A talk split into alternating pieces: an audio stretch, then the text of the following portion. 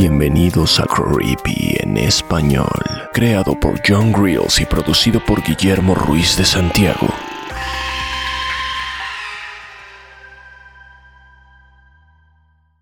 Booback, escrita por Slottles Back, narrado por Ginette Zavala, traducción Guillermo Ruiz de Santiago.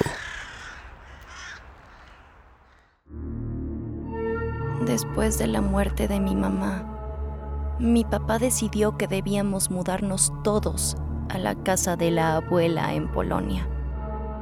Así que tanto mi padre como mis dos hermanos, Luca y Nico, llegamos a un pequeño pueblo llamado Ustron, donde tendríamos un nuevo comienzo. La casa de la abuela era muy vieja, pero también muy hermosa. Todavía la recuerdo. Ir a vivir a otro país fue fue difícil, pero con el apoyo de mi abuela me las arreglé y nos las arreglamos todos.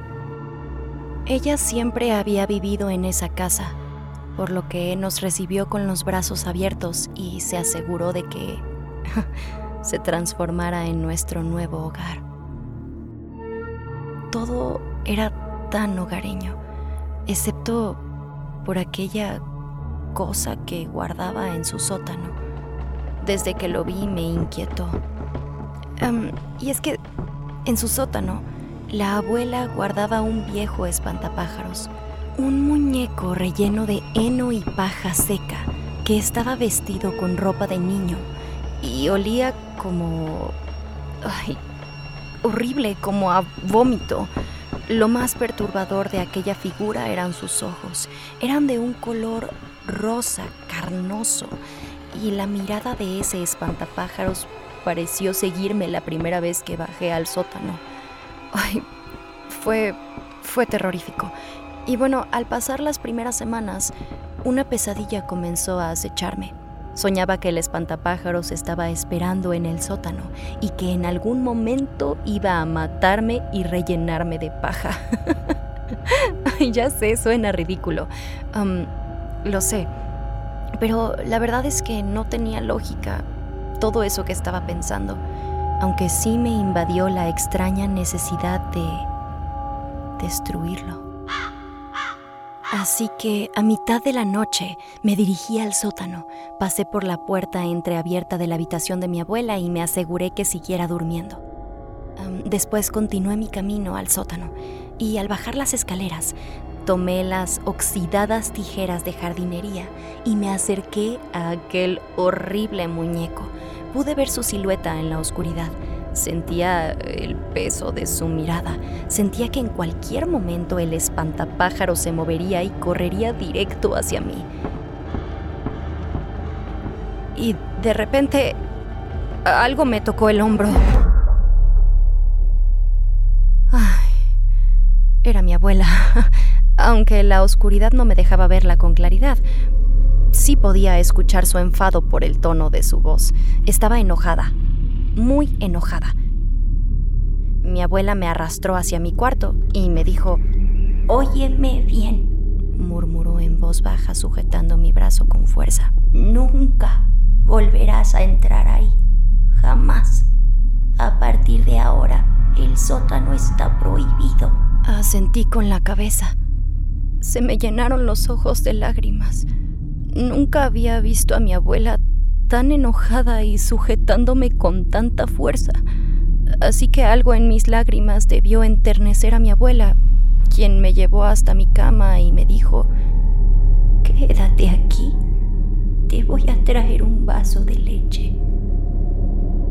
Antes de dormir, mi abuela decidió cantarme una extraña canción que hablaba de una extraña criatura llamada Bubak que siempre estaba al acecho. Y mientras mi abuela cantaba, pude ver su cara iluminada por la luz de la pequeña lámpara que estaba en mi buró. Y, y se veía espantosa. Parecía que estaba muy enferma. Y cuando se dio cuenta que la estaba observando fijamente, me dio un beso en la frente y se fue a su habitación. Así, nada más.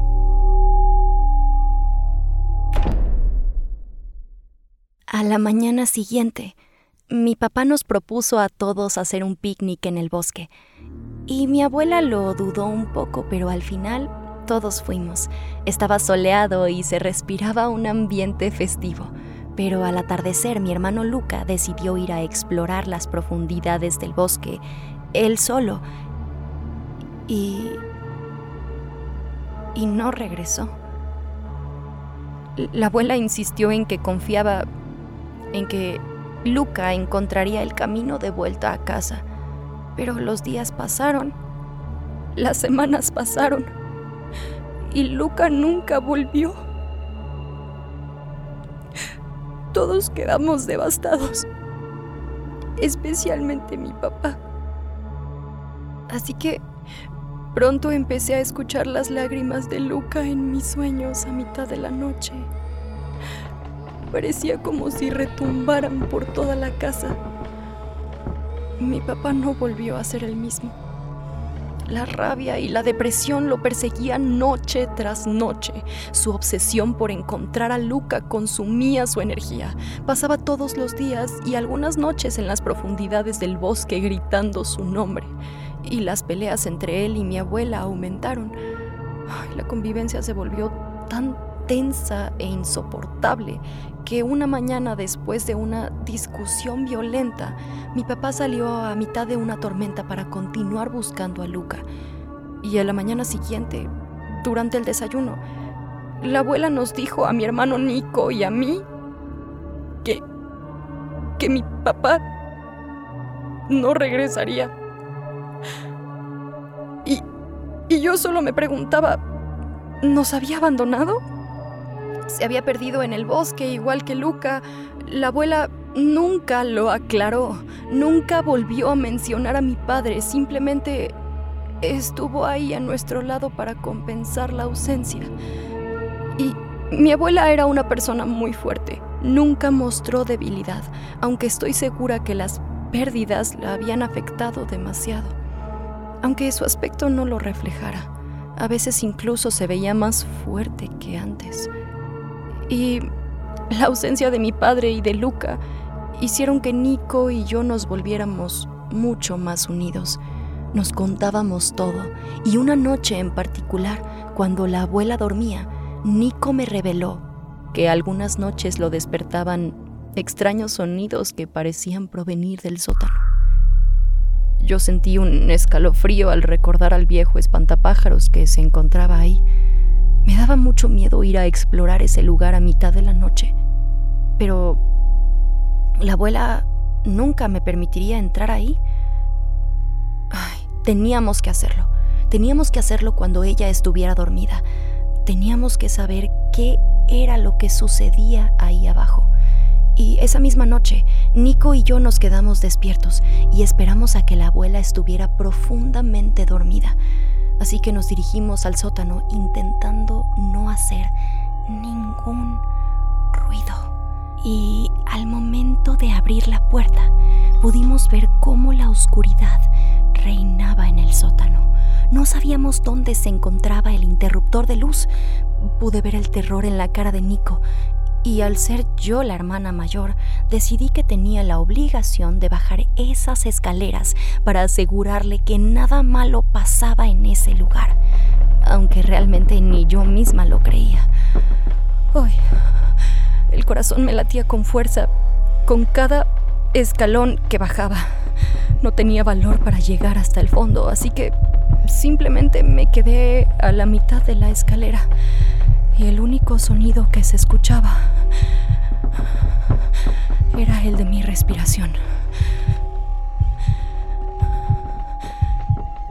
De pronto, escuché un extraño sonido metálico.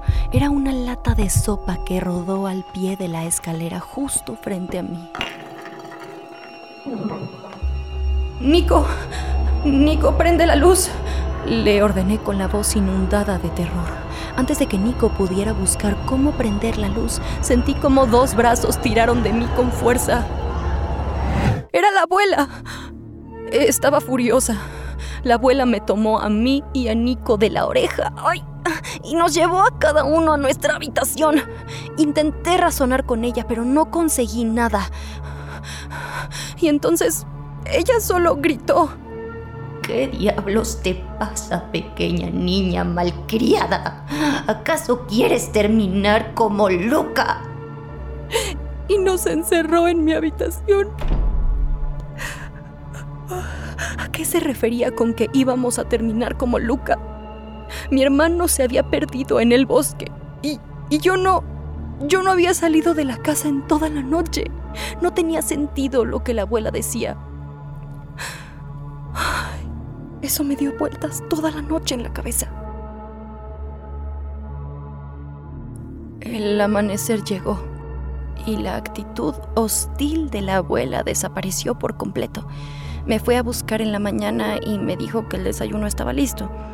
Y yo tuve que convencerme de que la lata de sopa que rodó al pie de la escalera la noche anterior había sido empujada por el viento. No podía permitirme pensar otra cosa, porque ¿qué otra cosa estaría pasando ahí abajo? Las semanas pasaron y la abuela comenzó a verse de nuevo muy cansada y muy vieja.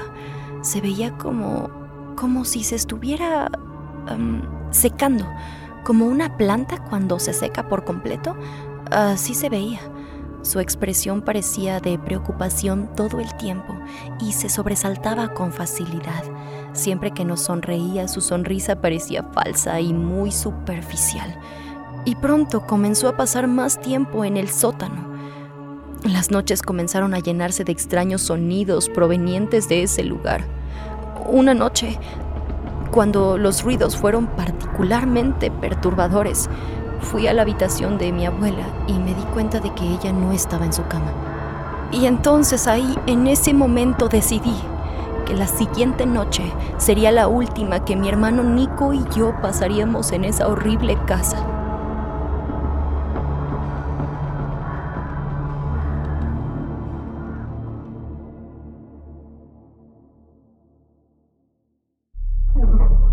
Me despertó el ruido de madera crujiendo. Alguien estaba caminando en mi habitación y Nico no no podía ser, él no se atrevería a salir de su habitación a mitad de la noche, por lo que sabía que no era él. Y de, de pronto me llegó un extraño olor a vómito. abrí ligeramente un párpado y lo único que pude ver fue la silueta de un extraño ser muy cerca de mi cara, como, si me estuviera olfateando y yo quise gritar, pero no pude. Tenía la garganta completamente seca. Salté de mi cama hacia la puerta. La criatura permaneció inmóvil, observándome fijamente. Podía reconocer esa silueta en medio de la noche. Se parecía tanto al viejo espantapájaros que vivía en el sótano. Y la criatura de pronto soltó un escalofriante ruido y yo simplemente corrí. Fui a la habitación de mi abuela, pero ella no estaba. Bajé las escaleras gritando su nombre y no obtuve respuesta. La puerta del sótano estaba completamente abierta. Probablemente ella estaba ahí. Ojalá nunca hubiera entrado a ese maldito sótano. Bajé las escaleras. Pude oler el olor a podredumbre. Había una larga mesa de madera con un pequeño cuerpo acostado en ella. Era era el cadáver de Luca. El pequeño cuerpo tenía una extraña apariencia hinchada. Y conforme me fui acercando me di cuenta de que su boca, ojos y orejas tenían una extraña mezcla de heno, lana y paja. Puntos de sutura recorrían su rostro putrefacto, estirando su boca de un extremo al otro. De pronto, escuché la voz de mi abuela detrás de mí. Ella dijo, Tenemos que rendirle tributo. Abubak, cariño. Todos en este pueblo tenemos que hacerlo si queremos que nos deje vivir. Se escuchaba solemne, sincera. Ahora entendía por qué Luca había desaparecido. Tú... Tú... Tú lo asesinaste. Me di la vuelta. La abuela tenía una expresión seria en su cara. Yo no fui, cariño. Fue él. Los tributos lo mantenían tranquilo. Al principio aceptaba pequeños animales, pero con el tiempo Bubak ya no parecía satisfecho y prefirió hacerlo él mismo salir a cazar al bosque para alimentarse. Ay, la muerte del pequeño Luca no debió ocurrir nunca. Y tampoco la de tu padre. ¿Mi padre también está muerto? Pregunté.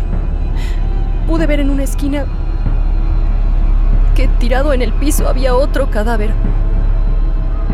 Tienes que irte antes de que él regrese, me dijo mi abuela con una voz temblorosa.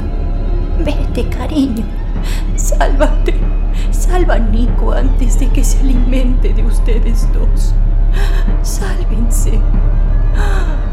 Y sin siquiera despedirme subí las escaleras rumbo a la habitación de Nico. Me tomó muy poco tiempo convencerlo de salir de esa horrible casa, ya que en toda la casa se escuchaba un sonido aterrador proveniente de mi habitación donde el espantapájaros se encontraba. Y no paramos de correr hasta llegar a un supermercado local, donde me puse en contacto con la policía. Mi hermano y yo fuimos llevados a una casa hogar y jamás volvimos a saber de la abuela. Y durante unos días no pude comer. Y mucho menos dormir. Se acabó. Se acabó. Se acabó, me decía a mí misma. Pero por supuesto, nunca se había acabado.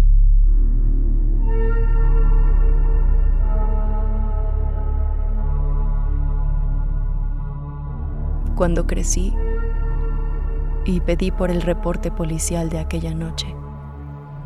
Supe que la policía fue a visitar la casa de mi abuela. Y esa misma noche, cuando la policía registró la casa, encontró a la abuela muerta en el sótano, con el estómago desgarrado, relleno de paja y heno seco.